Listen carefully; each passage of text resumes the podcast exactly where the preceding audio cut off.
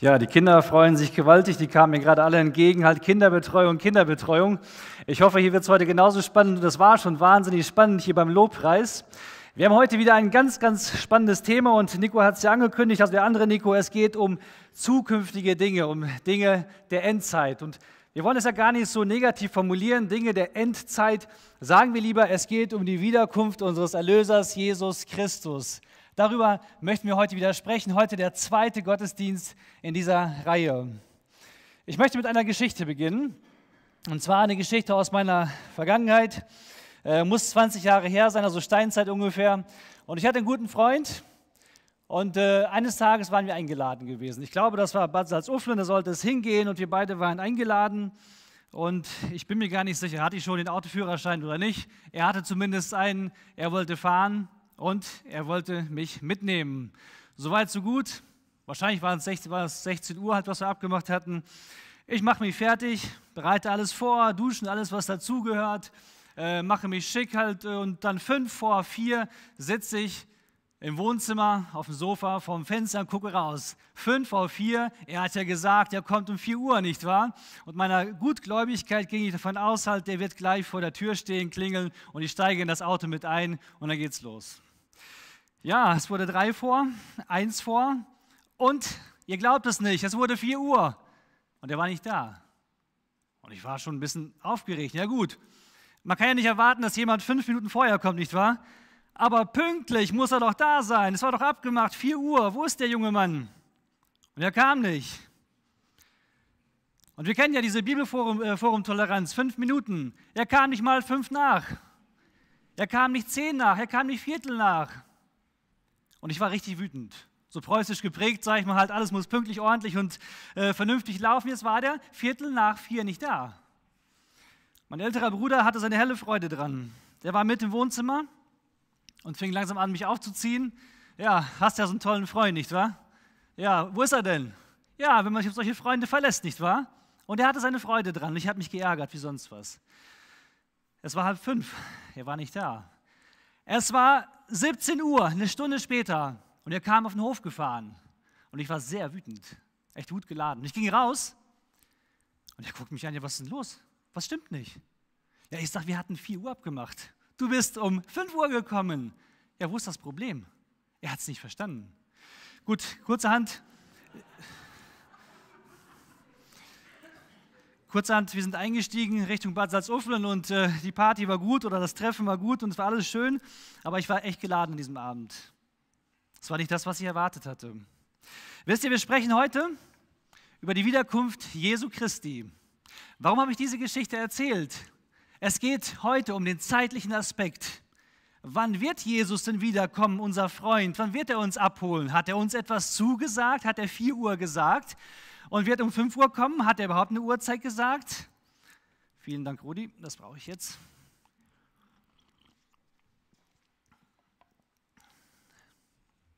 Mein Freund kam damals um 5.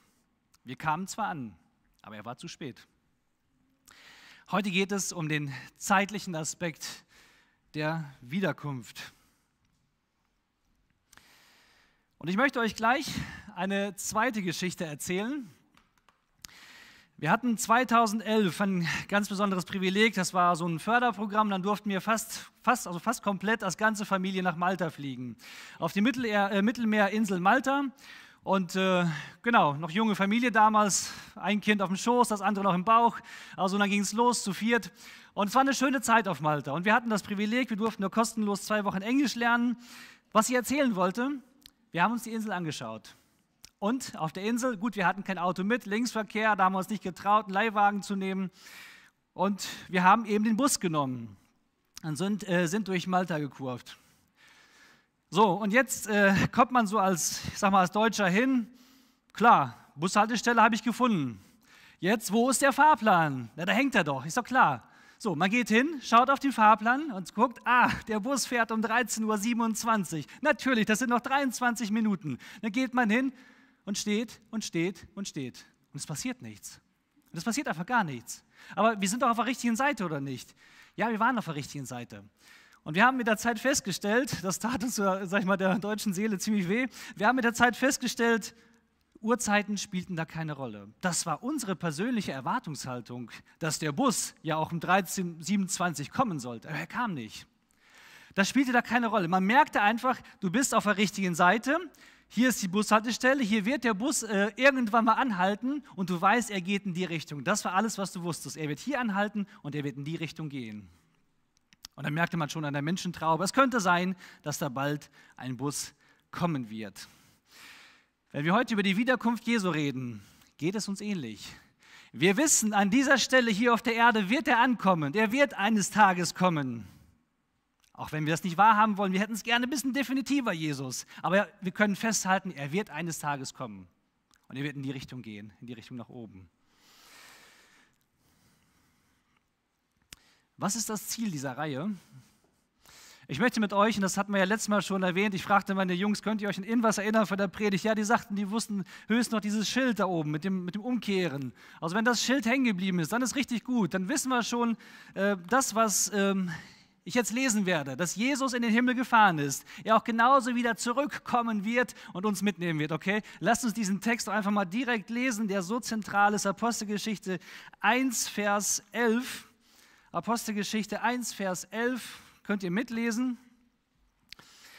Die sagten, also die Engel, ihr Männer von Galiläa, was steht ihr da und seht zum Himmel? Was steht ihr darum?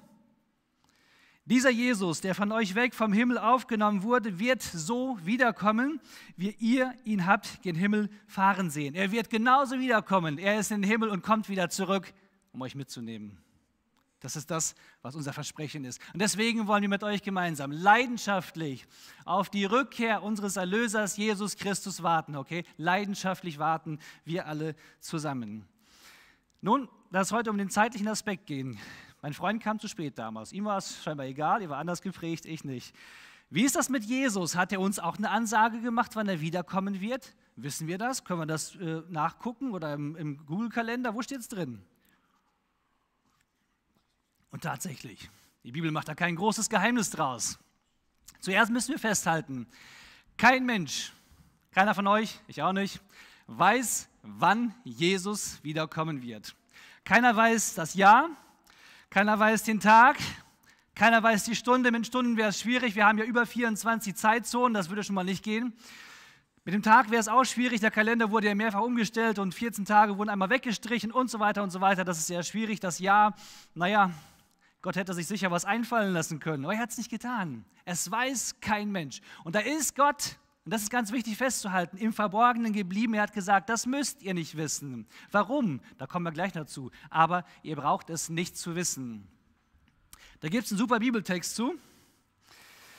Matthäus 24, 36. Von dem Tage aber und von der Stunde weiß niemand, auch die Engel im Himmel nicht, auch der Sohn nicht, sondern allein der Vater. Also, dann, wenn der Sohn zurückkommt, das weiß der Sohn selber nicht, sondern er wird einen Befehl bekommen, wo der Vater sagt, so, äh, Sohn, es ist soweit, geh hin und hol die Gemeinde zurück, okay? Es ist, es, ist, es ist Zeit, jetzt kannst du gehen, hol die bitte ab. Allein der Vater im Himmel weiß, wann es soweit ist. Und er wird es dem Sohn mitteilen und er wird uns abholen. Ist das nicht schön? Jetzt können wir die Stunde, den Tag, das Jahr nicht wissen. Aber, und das ist das Schöne an der Bibel, es gibt sehr viele Hinweise, sehr viele Texte, die uns erahnen lassen, die ein Gefühl dafür geben. Und wir haben ganz viele sogenannte Zeichen der Zeit, Zeichen der Wiederkunft, wo wir eine Tendenz erkennen können. Wo geht es hin? Wann könnte es vielleicht sein, ohne dass wir was rechnen wollen? Und ich möchte mit euch einige Bibeltexte durchgehen, dass ihr einfach selber seht, was steht da eigentlich und was können wir damit vielleicht anfangen. Oh, das ist sehr klein. Gut, vielleicht habt ihr ein Fernglas mit, wenn nicht, dann lese ich das vor. So, als allererstes heißt es, plötzlich wie ein Dieb in der Nacht. Jesus kommt zurück, plötzlich wie ein Dieb in der Nacht. Mir geht es häufig so, ich denke, gerade geht die Welt unter, ist ganz schlimm, alles schrecklich und alles ist furchtbar und jetzt müsste Jesus kommen, das wäre genau der richtige Zeitpunkt. Weit gefehlt, so wird es nicht sein. Jesus kommt nicht dann, wenn du es erwartest, sondern wo du denkst, jetzt kommt er bestimmt nicht, es ist gerade Frieden auf der Welt, alle haben sich lieb, dann plötzlich wie ein Dieb in der Nacht. Oder habt ihr schon mal einen Termin mit einem Dieb gemacht? So um drei Uhr nachts kannst du vorbeikommen. Ich lasse das Fenster auf. Nein, das macht ihr nicht. Mit einem Dieb rechnet man nicht. So wird Jesus kommen wie ein Dieb in der Nacht. Das sagt uns aber nichts über den Zeitpunkt aus, sondern dass wir es den Zeitpunkt gar nicht wissen können eigentlich. Das sagt das. Dann das Zweite, es wird plötzlich ausbrechen wie die Wehen nach 1. Thessalonicher 5,3. Nun, äh, viele haben Erfahrung damit oder indirekte Erfahrung damit. Wenn ein Kind sich anbahnt, die letzten neun Monate, was heißt die letzten neun Monate, äh, dann tut sich etwas in den letzten Monaten und irgendwann treten Wehen auf. In, in, immer regelmäßiger, zyklischer und immer häufiger. Die Zeitabstände werden immer kürzer. Und man weiß halt, wenn es dann richtig Schlag auf Schlag geht, dann ist es gleich soweit, dann fährt man in den Kreissaal oder zu, ins Krankenhaus. Dann ist es stets, stets kurz bevor. Man weiß einfach jetzt, wenn diese äh, ich sag mal, Phänomene eintreten, dann muss das ganz nah sein. Und so ist es mit der Wiederkunft. Wenn wir die Wehen sehen, in Anführungsstrichen, dann muss Jesus ganz nah sein. Sagt das etwas über den Zeitpunkt aus? Eigentlich nicht so richtig, oder? Zumindest nicht allein diese Stelle. Dann als nächstes gibt es einen Hinweis auf den Anbruch der letzten Tage. Der Herr verzögert nicht die Verheißung. Er hat uns was versprochen. Wenn Kinder, Kindern was versprochen wird, zu Recht fordern sie das ein. Können wir es immer halten? Ich nicht immer. Aber er hat das verheißen. Und er wird das nicht hinauszögern. Komm, ich habe dir das versprochen, ich werde das durchziehen. Das sagt etwas darüber aus, dass es schon bald sein wird, oder? Er kann das Versprechen ja nicht allzu lange hinauszögern. In 1. Korinther 10, 1. Petrus 4, da heißt es, das Ende der Zeiten ist gekommen. Oh, das ist schon aber sehr nah, oder? Wenn das Ende der Zeiten schon da ist. Da kann ja nicht mehr viel dazwischen kommen. Oder es ist aber nahe gekommen, das Ende aller Dinge. Das klingt schon ein bisschen akuter, nicht wahr? Das ist mein Eindruck zumindest. Aber es hilft uns nichts in Bezug auf den Zeitpunkt.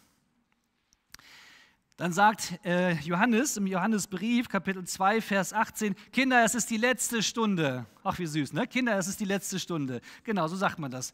So, und das heißt, es kann nicht mehr viel danach kommen. Es ist die letzte Stunde, es ist kurz davor. Aber das sagt uns nichts darüber aus, wann Jesus kommt. Dann in Römer 13, Tag des Heils. Der Tag, denn unser Heil ist jetzt näher als zu der Zeit, da wir gläubig wurden. Wisst ihr was? Denn unser Heil ist jetzt näher als zu der Zeit, da wir gläubig wurden. Dieser Text hat einen Augustinus vor 1600 Jahren so erschreckt, dass er Buße tat und umgekehrt ist vor 1600 Jahren. Was meint ihr, wie akut dieser Text heute ist? Der Tag ist schon ganz nah. Der Herr ist nah, genau. Philippa 4, Vers 5. Dann in Jakobus 5, siehe, der Richter steht vor der Tür. Ja gut, der braucht ja nur seine Hand auf, auf die Türklinke zu tun und dann ist er im Zimmer, oder? Kurz davor. Aber es sagt nichts darüber aus, wann es soweit ist. Zumindest nicht konkret. Dann noch einmal, eine, noch einmal eine Sache mit einer Verheißung. Der Herr zögert die Verheißung nicht hinaus. Eine kleine Weile heißt es im Hebräerbrief. Dann Offenbarung 22, 20. Oh, das klingt auch wieder ganz akut. Das ist der vorletzte Vers der Bibel, 22, 20. Da heißt es, es spricht, der dies bezeugt, ja, ich komme bald. Amen, komm, Herr Jesus. Er kommt bald, es kann nicht mehr lange dauern. Aber wie viele Jahre? Das steht da nicht. Und dann gibt es Menschen, die damals schon zu Zeiten der Bibel geglaubt haben, eigentlich ist Jesus schon gekommen. Sie sagen nämlich, oder wir lesen in 2. Thessalonicher 2, der Tag des Herrn sei schon da. Jetzt war Paulus nur kurze Zeit in Thessalonich gewesen, hatte nicht viel geschafft, da klarzumachen, nicht alles so richtig sortiert und äh, schon musste er fliehen. Und die hatten vieles falsch verstanden, vieles durcheinander gedreht da irgendwie und die dachten, der Herr wäre schon da gewesen. Weit gefehlt. Und was ist deine persönliche Beobachtung? Was denkst du? Ist Jesus gekommen oder nicht? Ich denke mal, deine ganz klare und vernunftbegabte Beobachtung ist so einfach, dass Jesus noch nicht gekommen ist, oder? Also er ist noch nicht da. Und damit haben wir drei Positionen. Die einen sagen oder sagten damals, der Herr ist gekommen. Dann gibt es viele, die sagen, oh, der ist schon sehr, sehr bald gekommen oder, hätte, oder müsste sehr bald kommen. Viele sagen, er kommt noch sehr lange nicht. Und wir stellen heute fest, er ist nach 2000 Jahren nicht gekommen. Es ist eine große Spannung, eine riesige Spannung zwischen, er kommt sehr bald, er ist gekommen und er wird kommen. Wie kommen wir daraus? Und ich denke mal, wenn Jesus oder das Neue Testament darüber spricht, dass Jesus sehr bald kommt, dann meint es in erster Linie, dass jetzt der letzte Zeitabschnitt, die letzte Periode angebrochen ist. Jesus kommt in die Welt, der Heilige Geist, die Zeit des Heiligen Geistes und jetzt ist der letzte Abschnitt der Weltgeschichte angebrochen vor 2000 Jahren. Wann die zu Ende ist, weiß ich nicht, wissen wir nicht. Und wir haben keine Angaben der Bibel darüber. Warum ist dieser Zeitpunkt unbekannt? Was denkt ihr? Warum ist er unbekannt? Ich denke mal, wenn er bekannt wäre, dann wüsstet ihr in 27 Jahren, dann kann ich erstmal 25 Jahre Party machen, dann äh, ein Jahr bereite ich mich ein bisschen vor und kurz davor bekehre ich mich, oder? Das wäre doch ein Ding. Dass der Zeitpunkt unbekannt ist, hat den gewaltigen Vorteil, dass wir jederzeit bereit sein dürfen, uns vorbereiten dürfen, heiligen können, in diese Richtung gehen können, dass wir alle Zeit mit der Ankunft unseres Herrn rechnen und dementsprechend leben. Ist das vielleicht ein guter Einfall von Gott, dass er es so gemacht hat?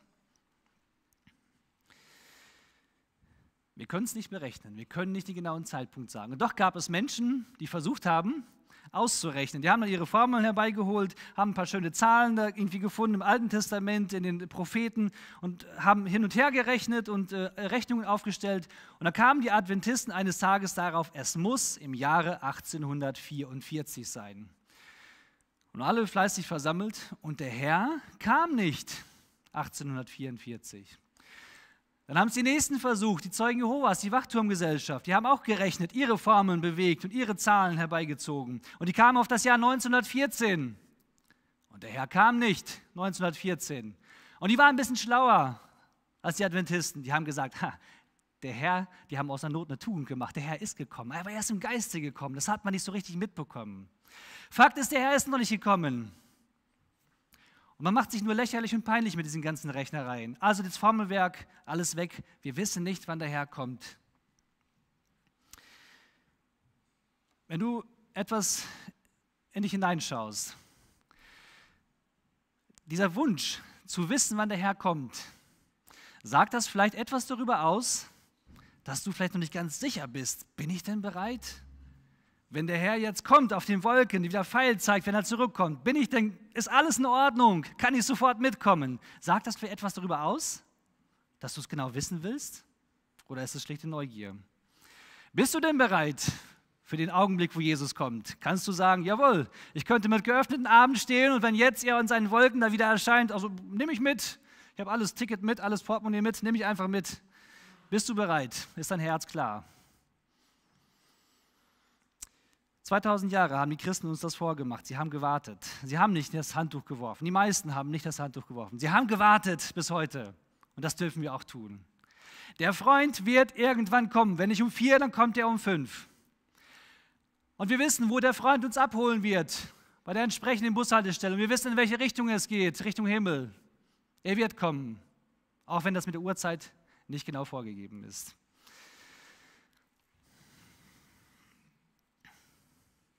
Leidenschaftlich die Rückkehr unseres Erlösers Jesus Christus erwarten. Das ist unser Ziel. Ja, jetzt haben wir so viele allgemeine Angaben, die man nicht lesen kann. Jetzt ist die Bibel aber noch ein bisschen konkreter an anderer Stelle. Nein, es gibt keine Zahlen.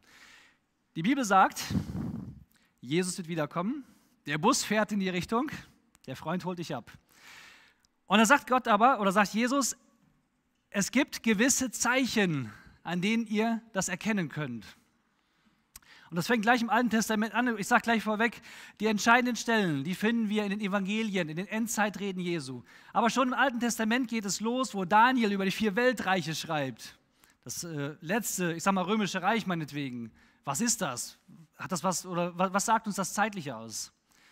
Da macht Hesekiel weiter, wo er über den Tempel schreibt, über das neue Jerusalem schreibt, wo er die Worte, Worte Gog und Magog verwendet äh, endzeitliche Reden, dann sehen wir das in den neutestamentlichen Briefen, Thessalonicher Brief, andere Briefe, wo mehr Zeichen gegeben werden.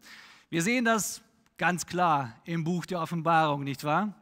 Genau, Nico, du hast schon den Text da gelesen aus der Offenbarung.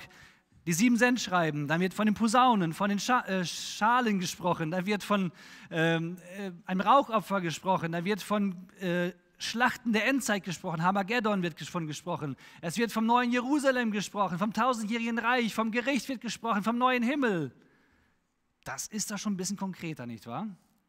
Und nochmal, am konkretesten haben wir es in den Endzeitreden Jesu selber.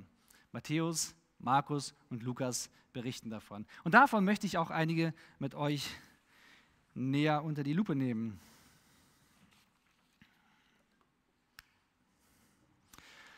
Ach übrigens, wenn wir dazu kommen,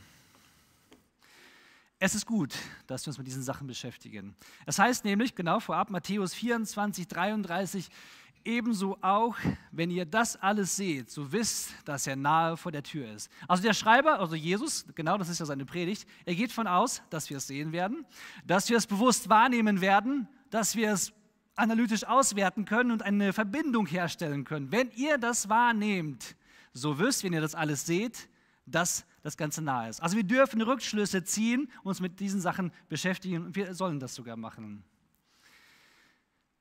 Ja, das ist wieder sehr klein, aber ich kann es für euch übersetzen. So, Matthäus 24, das ist so 24, 25, das sind so die Hauptstellen, wo es darum geht, was sind konkrete Anzeichen dafür. Ich sage mal Punkt 0, der oben nicht aufgeführt ist. Es wird von der Zerstörung des Tempels gesprochen, des herodianischen Tempels in Jerusalem. Und da musste man gar nicht lange warten. Nämlich 70 nach Christus haben die Römer den Tempel in Jerusalem zerstört und irgendwo auch das ganze jüdische Leben äh, einem vorzeitigen Ende zugeführt. Und dann kommen wir zu dem, was Jesus eigentlich sagt. Oh. Es wird Kriege und Kriegsgerüchte geben. Ja, sind wir da weit von entfernt?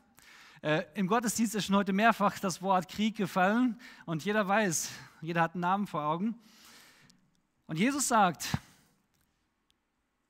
wenn ihr den Zeitpunkt auch nicht wisst, so habt ihr doch ziemlich eindeutige Zeichen, woran ihr erkennen könnt, wie spät es gerade ist auf der Weltenuhr. Das sind nämlich die Zunahme von Kriegen und Kriegsgerüchten. Er sagt wörtlich, ihr werdet von Kriegen und Kriegsgeschrei hören, seht zu und erschreckt nicht, denn es muss geschehen, aber es ist noch nicht das Ende.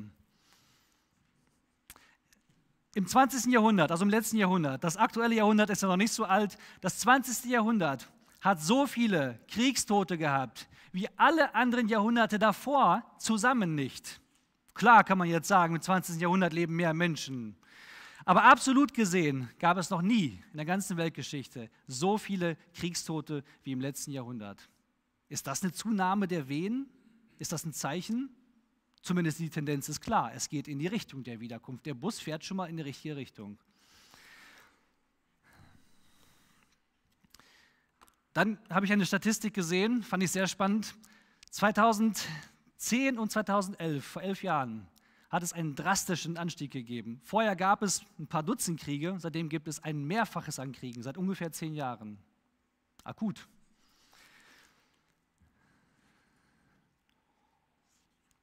Dann sagt Jesus, ich habe ein weiteres Zeichen für euch. Und das heißt, Katastrophen, Naturkatastrophen, Hungersnöte, Seuchen, Erdbeben.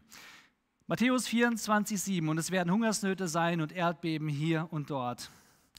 Ähm, es hat noch nie so viel Hunger gegeben wie in der heutigen Zeit. Man müsste denken, so eine aufgeklärte Welt, wir haben alle Technik und Maschinen, alles, was wir brauchen, das haben wir.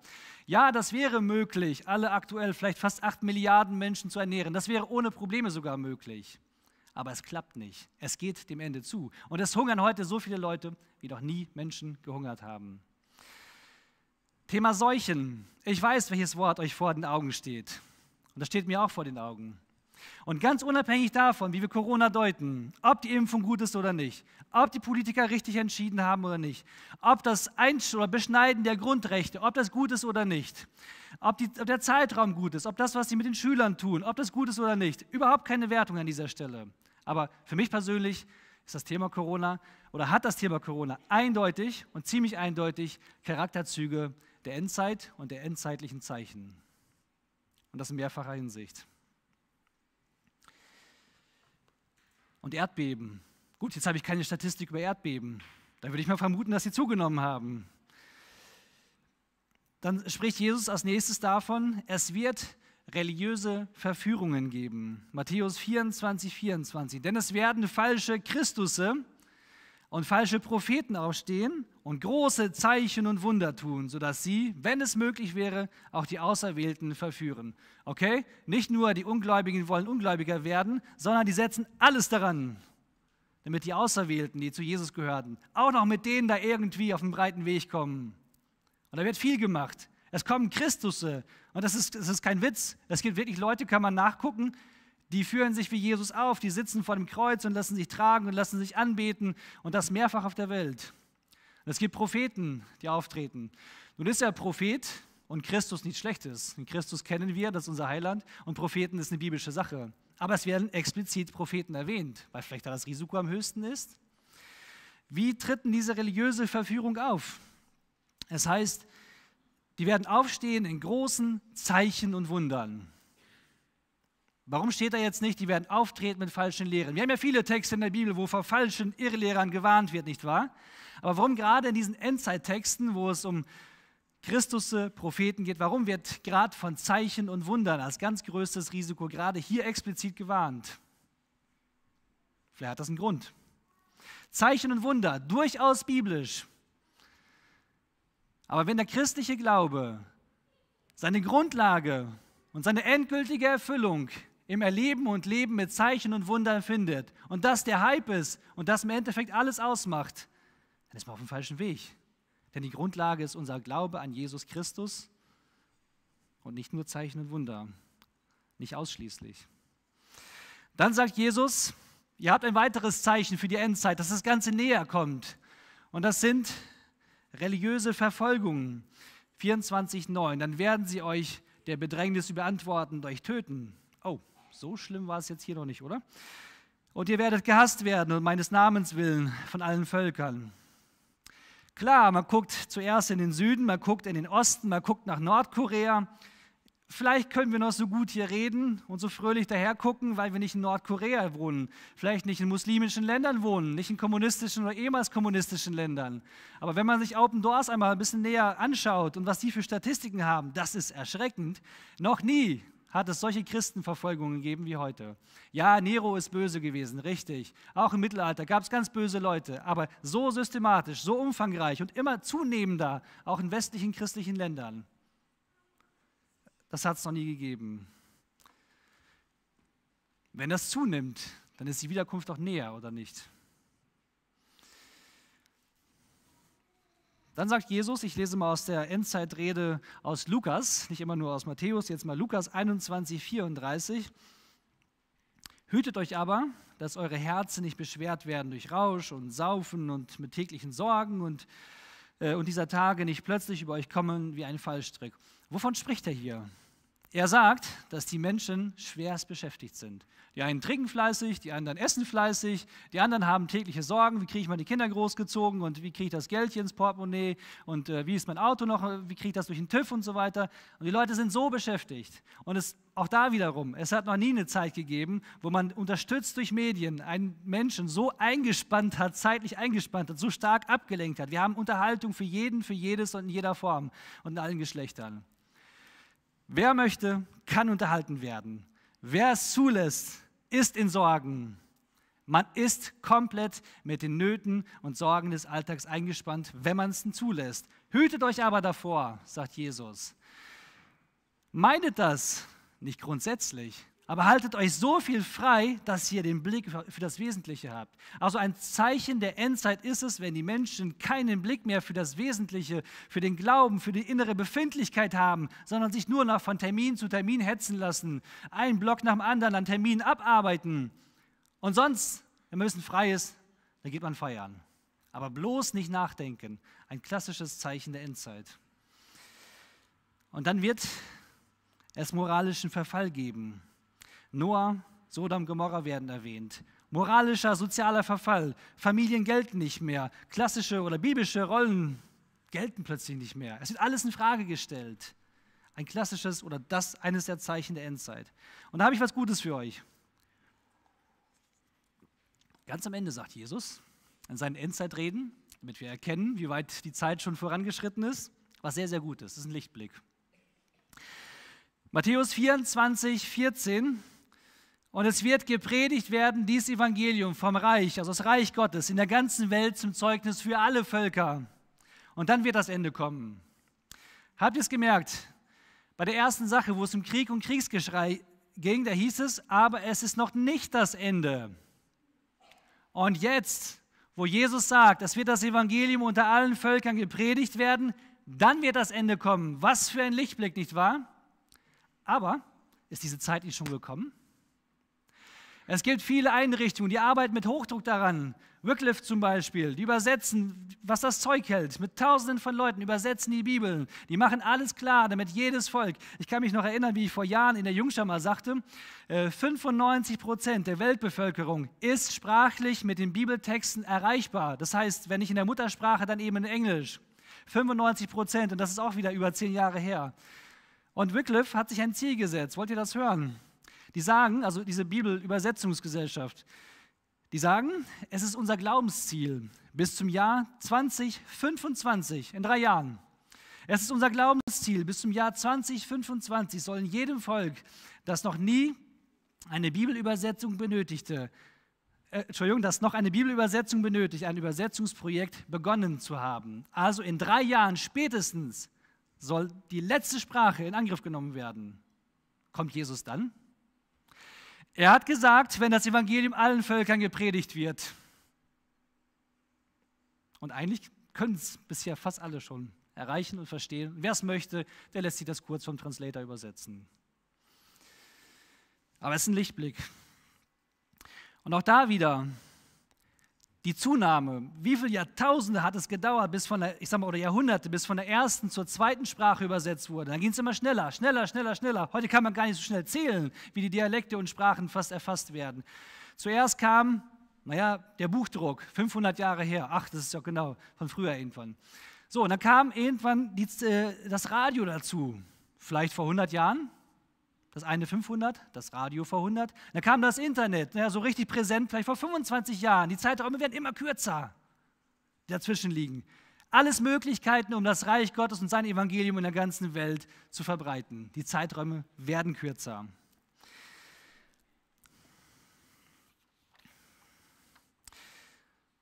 Wisst ihr was? Es ist eine große Herausforderung, diese Zeichen zu deuten. Und wir können auch hieraus keine Zahlen äh, ablesen. Es gab einen, der sagte vor 30 Jahren, in 50 Jahren, ja in 50 Jahren, dann ganz klar, dann ist der Herr schon da gewesen. Na gut, da haben wir jetzt noch 20 Jahre, aber er wusste es auch nicht. Er konnte es nicht wissen. Das ist eine riesige Herausforderung. Und wer weiß von euch, ob diese Zeichen, Kriege etc., Abfall, ob die sich in Zukunft nicht noch mehr intensivieren werden. Das kann ja noch kürzere Abfolge geben, noch kürzere Zeiträume. Ist alles möglich. Wer weiß, ob die ganzen Zeichen, die da genannt sind in den in den Reden Jesu, dass sie vielleicht nur einige Zeichen nur für eine Menschengruppe im anderen Land tritt, dass eine Kriege vielleicht nur regional beschränkt. Wer weiß das? Wir können es nicht genau festmachen. Aber eine Sache können wir relativ festmachen, wenn das Evangelium auf der ganzen Welt gepredigt wird. Was heißt das konkret? Muss jeder einmal oder dreimal gehört haben? Wir können es nicht genau festmachen, auch das nicht.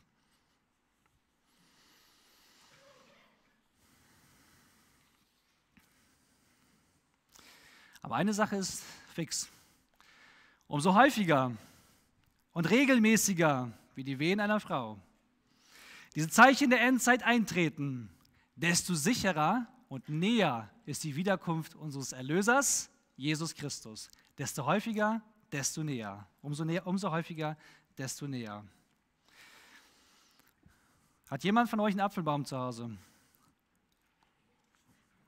Jo, eine Meldung. Ich hoffe, ihr habt eine prall gefüllte Schublade mit allen möglichen Samen und äh, ein paar Setzlinge daneben. Und ich kann euch nur sagen, im Sinne von Martin Luther, macht diese Schublade auf. Das ist gerade die Jahreszeit jetzt. Und pflanzt einen Apfelbaum, im Bilde gesprochen. Der Martin Luther sagte, und wenn morgen die Welt untergeht, dann würde ich heute einen Apfelbaum pflanzen. Ich möchte nicht, und das ist auch nicht das Ziel dieser Texte, uns Angst einzujagen und zu sagen, halt morgen kündige ich oder was weiß ich halt, ich sage meinen ganzen Termine ab und ich breche meine Bäume um und ich pflanze dieses Jahr nichts mehr. Das ist überhaupt kein Grund. Wir können nicht wissen, wann der Herr wiederkommt. Deswegen holt eure Setzlinge raus und pflanzt euren Apfelbaum. Ich habe vorhin im Gebet von Johann den einen Bibelvers gehört, den möchte ich jetzt auch zitieren. Lukas 21, 28. Was tun wir, wenn das jetzt so dramatisch klingt? Die Zeiträume werden kürzer, die Kriege werden mehr, Ukraine, es wird immer schlimmer mit den ganzen Seuchen. Was tun wir jetzt? Gehen wir mit gesenktem Haupt durch die Gegend und wissen gar nicht mehr ein oder aus? Oder haben wir eine andere Alternative? Die haben wir. Danke für das Gebet, Johann. Ich werde es vorlesen. Wenn aber, nein, wenn aber dieses anfängt zu geschehen, wenn das losgeht mit diesen ganzen Zeichen, es immer intensiver wird, Wenn aber dieses anfängt zu geschehen, dann seht auf und erhebt eure Häupter, weil sich eure Erlösung naht. Wenn das immer intensiver und regelmäßiger wird, dann verkriecht euch nicht in den Höhlen, das machen andere. Dann erhebt eure Häupter, denn der Herr ist nahe. Er kommt, der Erlöser ist vor der Tür, wenn diese Zeichen kommen. Und die kommen immer intensiver. Das ist unsere christliche Reaktion, unsere Antwort. Wir freuen uns darüber. Und dann habe ich einen anderen Text aus der Offenbarung, Kapitel 1, Vers 3. Man möchte sich äh, sicher gar nicht so gerne mit diesen Sachen beschäftigen, oder? Das macht so ein bisschen Angst und äh, ach, lieber, das ist Stress halt, ich kann ja nichts ändern, halt, warum sollte ich das machen? Jetzt heißt es aber in der Offenbarung Kapitel 1, Vers 3, da gibt es ganz viele dramatische Szenen, da heißt es plötzlich, selig ist, der da liest und die da hören die Worte der Weissagung und behalten, was darin geschrieben ist, denn die Zeit ist nah. Die Zeit ist nah. Selig sind, die das Ganze nicht durchlesen, sich äh, antun und äh, sich damit auseinandersetzen. Okay, das ist eine gute Sache. Tut es. Eine Aufforderung dazu. Wir wollen leidenschaftlich mit erhobenen Häuptern auf die Rückkehr unseres Erlösers Jesus Christus warten.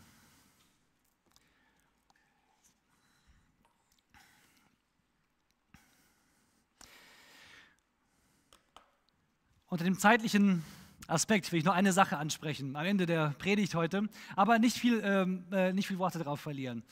Um die Reihenfolge der Wiederkunft. Es gibt im christlichen Glauben, in der christlichen Lehre viele Sachen, wo sich Christen einfach einig sind. Und es gibt auch viele Sachen, wo die einfach sagen, okay, du siehst das so, ich sehe es so halt, kein Problem, können wir alles stehen lassen. Und es gibt Sachen, wo wir sagen, nee, also wenn du das anders siehst, dann können wir nicht gemeinsam Christen sein. Und in diesem Fall ist es eine Sache, wo wir sagen, okay, du siehst das so, ist in Ordnung, ich sehe es ein bisschen anders, aber ist kein Problem. Also Stufe 2, sage ich mal. Und das ist äh, die Frage, wie wird es am Ende der Tage sein, in aller Kürze. Wenn wir von den letzten Tagen äh, reden, von der Wiederkunft reden, dann ganz klar haben wir den Kreuzestod Jesu Christi vor Augen. Dann reden wir von der großen Trübsal, wie sie in der Offenbarung erwähnt wird. Dann reden, äh, reden wir von der Wiederkunft. Es gibt Christen, die sagen, es gibt sogar zwei Wiederkünfte. Einmal holt Jesus die Seinen und dann kommt er nochmal mit den Seinen. Dann gibt es Christen, die sagen, es gibt ein tausendjähriges Reich, definitiv. Und die einen sagen, es ist da, es ist äh, äh, mit der Wiederkunft halt anders sortiert, also einmal davor, einmal danach und so weiter. Die Trübsal ist da. Und die anderen sagen, tausendjähriges Reich, das wird es so faktisch erst tausend Jahre gar nicht geben. Das kann man gar nicht so greifen. Und dann spricht man vom Gericht, man spricht vom Himmel. Und ich denke mal, ich kann das kurz erwähnen. Wir haben im Theologischen Rat darüber nachgedacht, über eine Abstimmung. Ähm, was können wir lehren? Was, was, was sehen wir? Und da haben wir auch festgestellt, es gibt viele verschiedene Ansichten. Die einen sagen halt, das tausendjährige Reich ist da. Die anderen sagen, es ist da. Wiederkunft andersherum.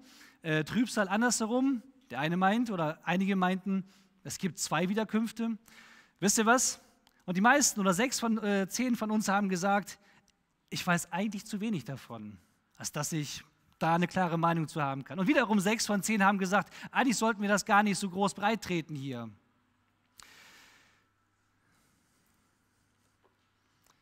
Was für uns Christen wichtig ist, ist das Schwarze. Und es wird keiner verloren gehen, wenn er weiß, dass Jesus am Kreuz gestorben ist, wenn er das glaubt. Und das glauben alle Christen, sonst wären sie keine Christen. Es wird jeder gerettet werden, wenn er an den Kreuzestod Jesus glaubt. Es wird jeder in den Himmel kommen, wenn er an die Wiederkunft glaubt. Und es wird jeder in den Himmel kommen, wenn er an den Himmel glaubt. Kreuzestod, Wiederkunft, Himmel. Wenn wir das verinnerlicht haben und verstanden haben, dann reicht das, dann brauchen wir nicht mehr. Jeder darf gerne andere zusätzliche Meinungen haben, aber Fakt ist, wir freuen uns auf die Wiederkunft unseres Erlösers Jesus Christus. Das Ganze wird einmal im Himmel enden. Nur welchen Stellenwert haben diese Endzeitmodelle? Die sind spannend, man kann sich damit auseinandersetzen, man kann vielleicht ein bisschen was erklären, aber für uns entscheidend ist, was, damit bin ich jetzt auch bei dir, was ist mit meinem Leben? Kenne ich das Kreuz? Bin ich eines Tages vor dem Kreuz stehen geblieben? Habe mich davor niedergekniet? Gehöre ich zu Jesus? Bin ich bereit, kann ich mit erhobenem Haupt dastehen, mit offenen Händen und sagen, komm Herr Jesus, Maranatha, komm Herr Jesus, kann ich das? Das ist entscheidend. Kannst du das, du persönlich? Und wenn nicht, kannst du heute sagen, ich mache es heute klar. Ich komme heute zum Kreuz. Ich mache es heute fest. Und wenn du meinst, es ist heute noch nicht so weit, dann komm doch in zwei Wochen. Da hat Nico angekündigt, haben wir den Wendepunkt Gottesdienst. Da kannst du auch genauso eine Wendung machen und sagen, das reicht. Ich brauche diese Angst nicht mehr vor dem Krieg. Ich brauche diese Angst nicht mehr vor der Ungewissheit, ob ich in die Hölle komme oder nicht. Ich brauche diese Angst vor Corona nicht mehr. Ich brauche das alles nicht mehr. Diesen moralischen Verfall, ich mache da nicht mehr mit.